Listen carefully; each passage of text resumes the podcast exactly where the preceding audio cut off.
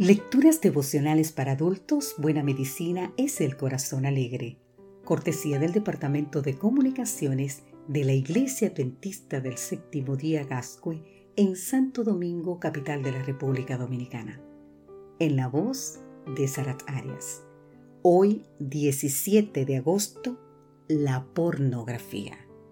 Leemos en Salmo capítulo 101, versículo 3 me negaré a mirar cualquier cosa vil o vulgar. Los sentidos son las avenidas del alma. Gran parte de nuestras experiencias llegan a nuestro cerebro por medio de los sentidos y la vista y el oído son los más prominentes. La forma en que procesamos esa información tiene consecuencias de gran magnitud. Algunas cuentan con trascendencia externa. El versículo de hoy se refiere al sentido de la vista con un voto ejemplar del salmista de no poner frente a sus ojos cosa vil o vulgar.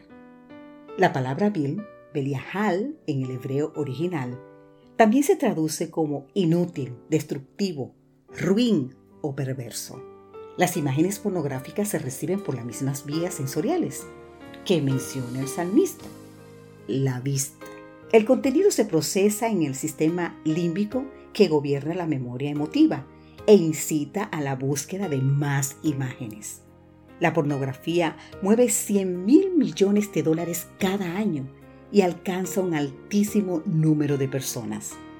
Es de especial peligro para niños y jóvenes que con frecuencia la encuentran accidentalmente, se inician y acaban enganchándose. Por ello, es tan recomendable que los padres instalen filtros y vigilen el uso del Internet de sus hijos. El consumo de pornografía puede conducir fácilmente a la adicción con sus características peculiares. Obsesión, pensamiento absorbente en los videos, imágenes pornográficas y los planes de volver a ellos. Compulsión, motivación a repetir.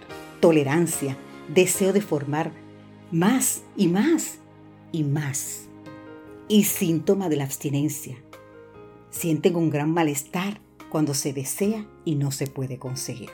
Este problema afecta no solo a jóvenes, sino también a adultos, solteros y casados, cuyas familias sufren por causa de esta conducta. Las consecuencias son múltiples. Debilitamiento de la voluntad, intentos vanos de abandonar el hábito, problemas psicológicos, y esto le ocasiona entonces irritabilidad, culpabilidad, decepción, estrés. Pero además, negligencia de las obligaciones familiares y sociales, problemas laborales y pérdida de la fe. Es por tanto necesario tomar medidas para prevenir y remediar esta creciente lacra.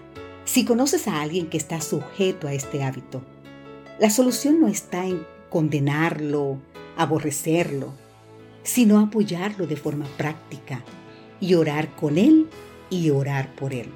Y si eres tú quien batalla con la pornografía, huye de tales estímulos y acude hoy a Jesús. Él comprende plenamente tu situación y te dotará de fuerza de voluntad y sabiduría para resolver ese gran problema. Tal vez necesites ayuda profesional, pero en todo caso, el poder divino es el agente que actúa directamente o a través del profesional. Su poder libera y perdona, y tal perdón se aplica a los pecados más sucios, dejando una limpieza comparable a la lara o a la nieve.